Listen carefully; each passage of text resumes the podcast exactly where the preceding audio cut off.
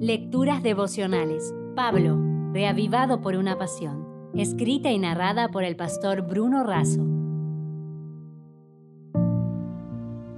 Hoy es 27 de noviembre, el trono de la gracia. En Hebreos 4:16 leemos, Acerquémonos, pues, confiadamente al trono de la gracia para alcanzar misericordia y hallar gracia para el oportuno socorro.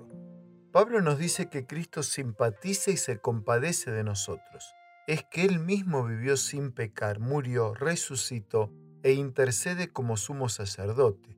Por eso nos desafía a hacer tres cosas respondiendo las preguntas ¿qué?, ¿cómo? y ¿dónde? ¿Qué? El apóstol dice acerquémonos. El hombre construye muros y abismos, Dios construye puentes y caminos. Cristo es el camino. Acercarse es nuestra respuesta a la iniciativa de Dios.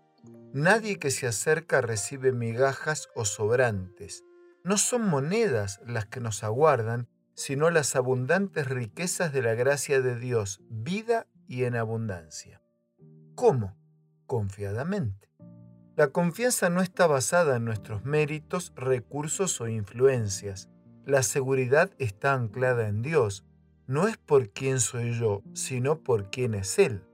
Elena de Huay afirma que debemos recibir la seguridad de que no necesitamos ir al cielo para traer a Jesús junto a nosotros, ni a lo profundo para acercarlo a nuestro lado, porque está a nuestra mano derecha y su ojo está siempre sobre nosotros.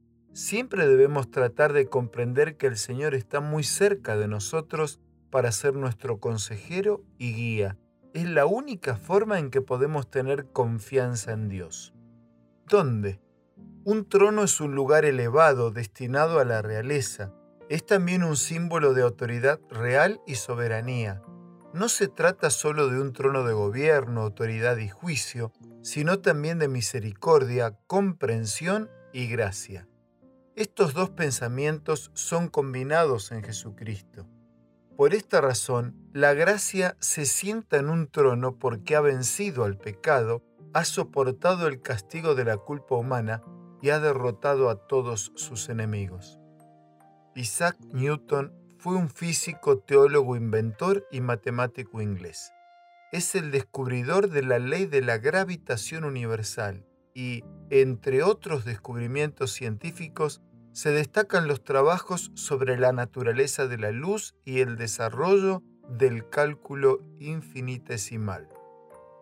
Es a menudo calificado como el científico más grande de todos los tiempos.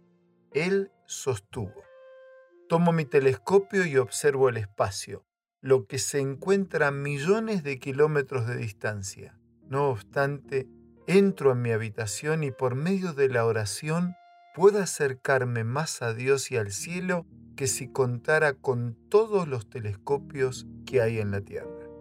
Por eso, amigo, con un abrazo y con una frase quiero cerrar la reflexión de hoy. Sí, como muy bien dijo Pablo, acerquémonos confiadamente al trono de la gracia.